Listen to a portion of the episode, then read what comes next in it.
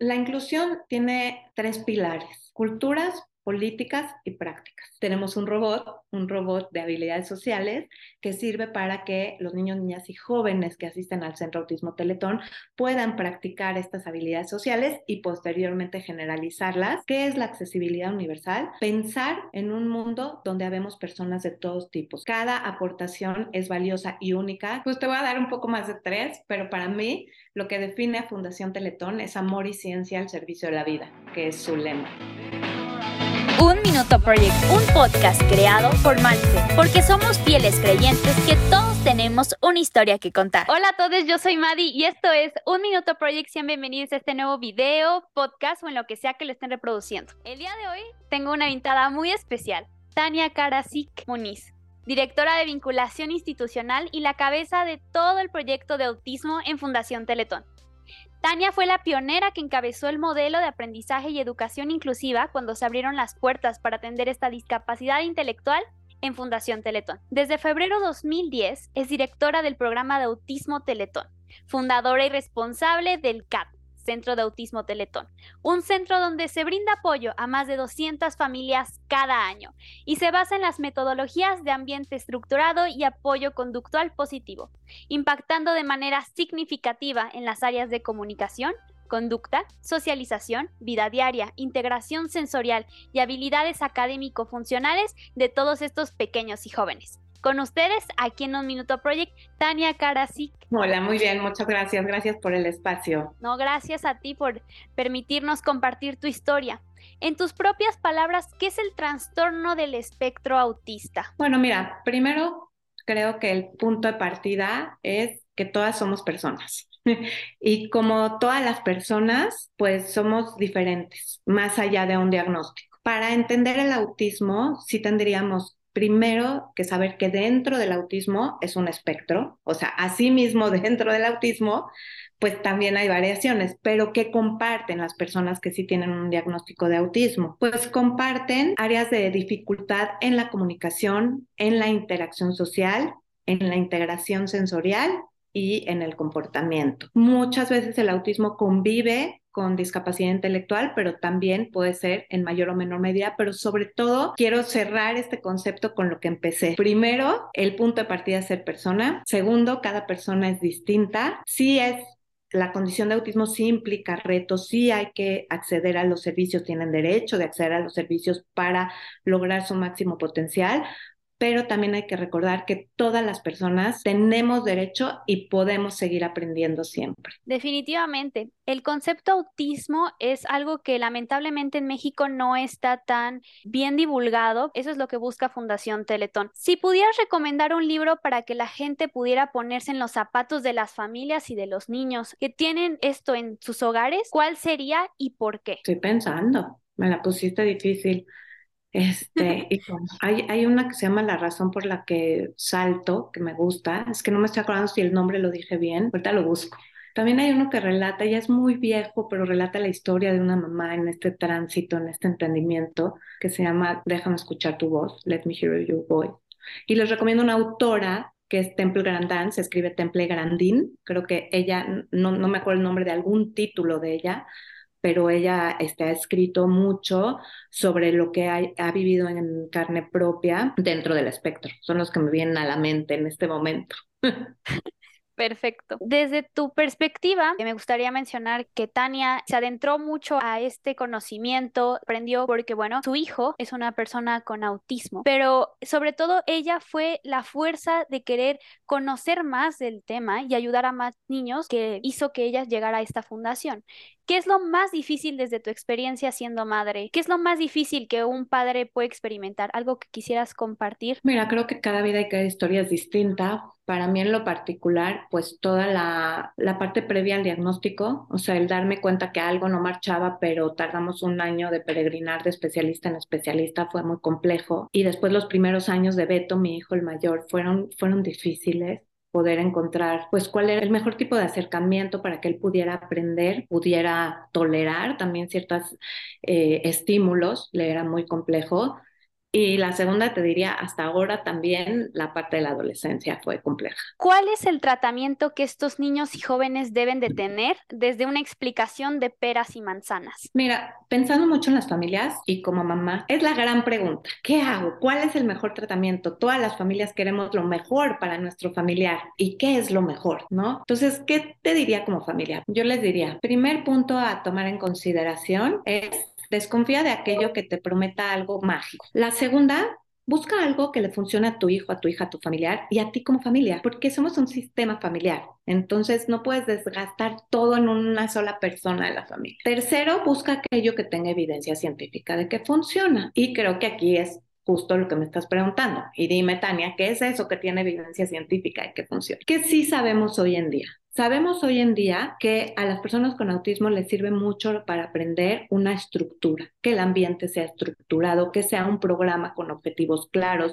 que tenga un seguimiento, que tenga un aprendizaje en los contextos reales, es decir, no llevarte al niño a un lugar donde no sean cosas reales. A lo mejor ciertas enseñanzas le puedes este, reforzar, pero siempre busca que generalice, que pueda practicar lo aprendido en contextos de la vida cotidiana. Tercero, trabajar todas las áreas del desarrollo, importantísimo desde vida en el hogar, uso de la comunidad, salud y seguridad, por supuesto la parte de comunicación. Hay diferentes acercamientos y metodologías que tienen evidencia científica y como yo les decía, escoge la que te haga sentido.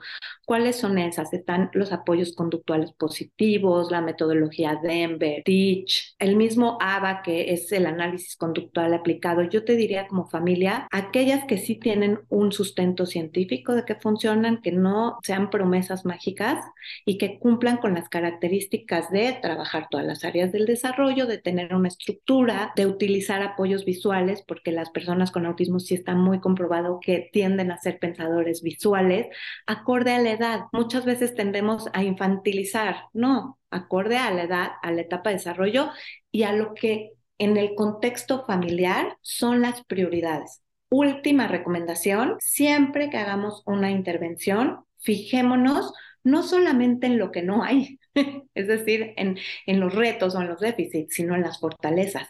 ¿Cuáles son las fortalezas? ¿Qué área de interés tiene? ¿Qué le motiva? Porque de ahí podemos desarrollar un programa. Y también es importante que tengamos un equipo interdisciplinario donde la familia juega un papel fundamental. La familia es parte de este equipo. Fundación Teletón, ¿cómo engloba este equipo? A través del CAT, cuáles son aquellas actividades donde la familia estar con, con el niño y puede ayudarlo a poder desarrollarse. Pues prácticamente en todas está la familia, o sea, por supuesto la familia no está todo el día en el proceso terapéutico, pero sí tenemos sesiones por lo menos dos al mes con el niño y su familia para que en conjunto con el equipo de terapeutas, de psicóloga, de neuróloga, podamos establecer cuáles son los objetivos y podamos dar continuidad dentro del Centro Autismo Teletón y en la casa. ¿Cuál es este equipo multidisciplinario? Como ya lo mencioné, tenemos psicología de atención familiar,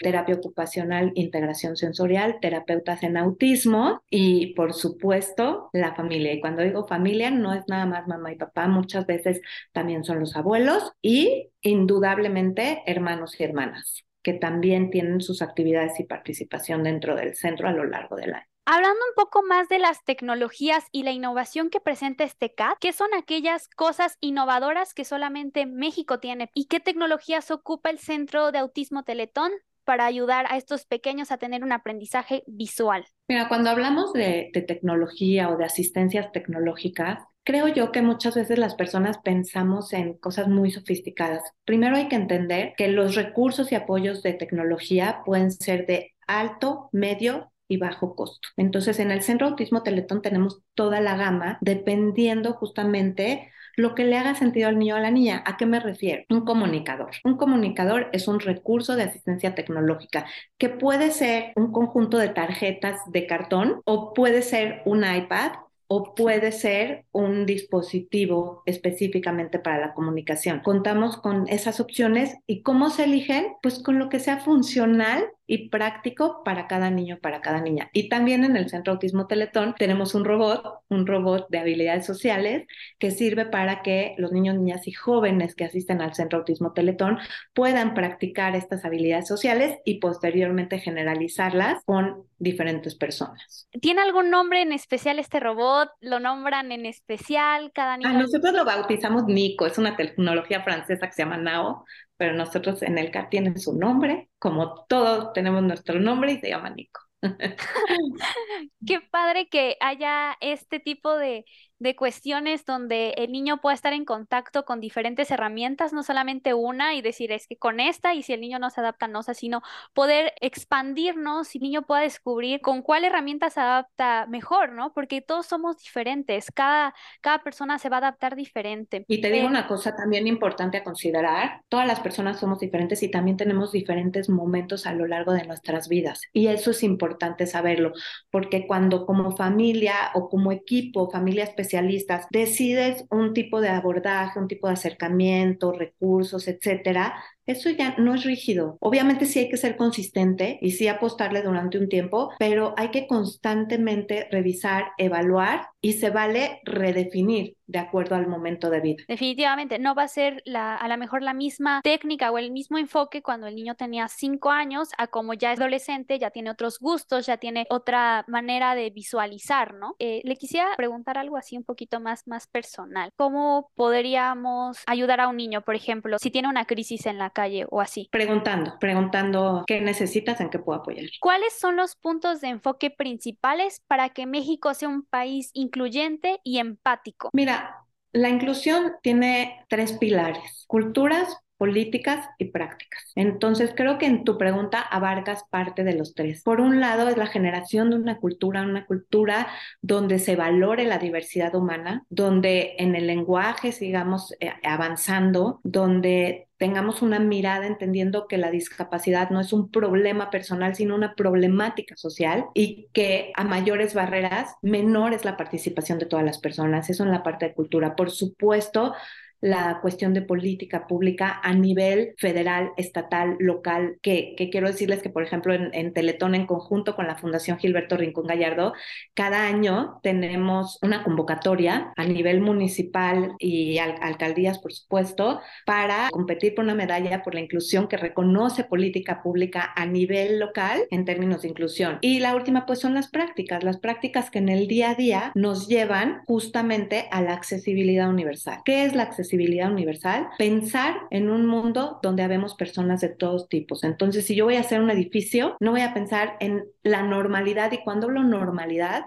lo estoy hablando en un sentido estadístico, es decir, donde entra por estadística la mayoría de una población. No, si yo hago un edificio, quiero pensar que todas las personas puedan participar. Entonces, en la medida en que piense en la diversidad, voy a diseñar ese edificio o esa clase que voy a dar como maestra o esa campaña publicitaria. Estos serían, en términos muy amplios, las acciones, los pilares y el reflector para generar un mundo más inclusivo. No solamente hay que definir la inclusión como, pues nada más como aceptar que existe el problema, sino es aceptar que existe y aceptar que no es personal, sino es porque es un problema social. Nosotros lo creamos lamentablemente y nosotros somos los encargados de revertir el problema. Así es, y me gusta lo que dices, porque en esta visión del enfoque de derechos sobre la discapacidad, así como tú dices, nosotros lo creamos al construir las barreras y yo diría son las malas noticias, pero las buenas noticias es que también tenemos en nuestras manos el crear un espacios que favorezcan el acceso a todas las personas, a, a participar en todos los ámbitos, en la escuela, en el trabajo, en la recreación, en cualquier otro ámbito, a la justicia. Claro, muchas escuelas, eh, ya hablando un poco más desde el enfoque de la educación, muchas escuelas también no están eh, del todo preparadas, tanto sus académicos como para poder afrontar las barreras solamente de una discapacidad física, sino en este caso algo que es diferente, ¿no? Si tuviera que definir a Fundación Teletón en tres palabras, ¿cuáles serían y por qué? Pues te voy a dar un poco más de tres, pero para mí lo que define a Fundación Teletón es amor y ciencia al servicio de la vida. Que es su lema. Y, y, me encanta porque todo lo que hacemos lo hacemos con un amor, pero no entendido como una asistencia, sino un amor con un respeto, con la dignidad de la persona, con un enfoque de derechos. Y ciencia, justamente porque todo lo hacemos con seriedad, con estándares, con calidad, con medición, a eso me refiero. Me encantaría que tú nos podrías decir a, a, todo este público que nos acompaña qué cosas podemos empezar a trabajar desde nuestras casas en este momento y cómo podemos apoyar a Fundación Teletón este 17 de diciembre y no solamente esta fecha, sino a lo largo de todo el año. Primero vengan, conozcan los centros Teletón. Esto es una obra que hemos construido de la mano como sociedad mexicana. Segundo, no se pierdan el evento Teletón este 17 de diciembre por Canal 2. Aporten, ya están abiertos todos los mecanismos de recaudación. Cada aportación es valiosa y única. Quiero decirles que este año, si llegamos a la meta, nuestro objetivo es construir dos nuevos centros, uno en Tlapa de Comonfort, en la montaña de Guerrero, en una de las zonas más pobres, con mayor situación de vulnerabilidad del país, y otro en Mazatlán, Sinaloa. Entonces, aporten para que lleguemos a esa meta y podamos seguir creciendo. Tania, algo que le quisieras decir a tu hijo a través de este podcast, algo que, que, que nazca del corazón y quieras decirle como madre. Pues gracias por ser inspiración, por ser parte de esta familia y pues lo que le deseo a mis tres hijos, que sus sueños, sus deseos siempre sean realidad y que pueda yo estar para disfrutar de esos momentos juntos. Tania Karasik, muchísimas gracias por permitirme compartir tu historia y por transformar la vida de muchos niños a través de toda la investigación, todo lo que has desarrollado para ellos. Es, es impresionante cómo tú fuiste la pionera aquí en México y dijiste, yo quiero que la vida no solamente de mi hijo, sino la vida de muchos niños, adolescentes y personas ya adultas pueda ser cambiada aquí en México. Todo corazón te agradezco y gracias por ser de esas personas cuyo apoyo humanitario y sobre todo no eso, el amor, ayudar a los demás y el amor que nace de tu corazón los cambie. De verdad, muchísimas gracias. Todo corazón te mando un fuerte abrazo. Gracias a ti. Cierro con esta frase. La educación inclusiva es valorar la diversidad, aprender de las diferencias, tener altas expectativas para todos y sobre todo es colaboración, porque juntos hacemos las cosas mejor. Anónimo. Son las mañanitas que celebro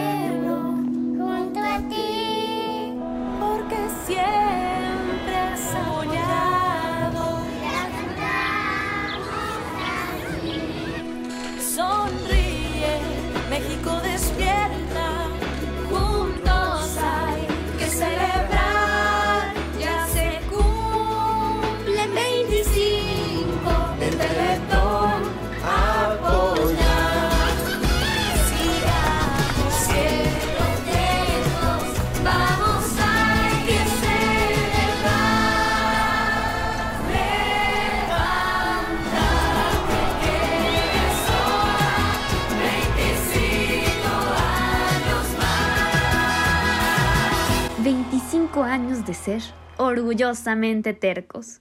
Un Minuto Project y Teletón, 17 de diciembre.